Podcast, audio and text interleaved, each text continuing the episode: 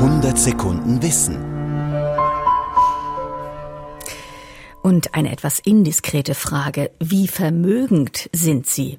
Um das zu beziffern, genügt vermutlich ein Blick aufs Bankkonto, vielleicht auch ein Anruf bei der Person, die sich um ihre Wertanlagen kümmert, so sie denn welche haben.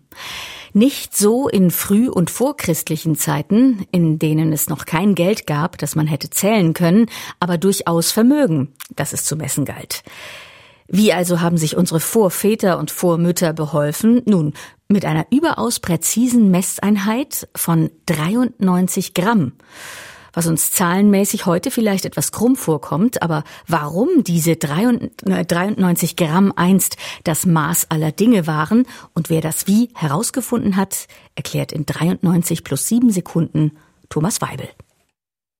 Der Fund, den drei Freunde 2002 mit einem Metalldetektor auf einem Feld im walisischen Wrexham machten, war spektakulär. Bronzeäxte und Schmuck hervorragend erhalten und 3300 Jahre alt.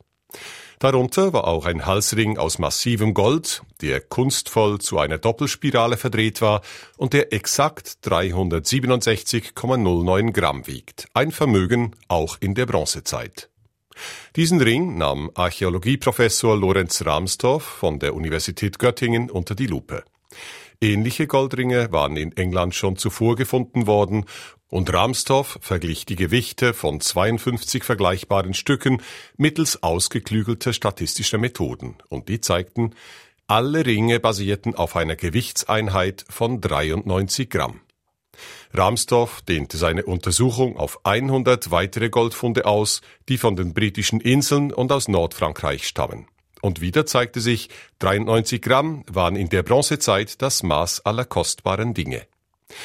Das ist spektakulär, denn es bedeutet, schon im späten zweiten und frühen ersten Jahrtausend vor Christus waren die Menschen in der Lage, präzise zu messen, und ihre Handelsrouten reichten weit über Europa hinaus.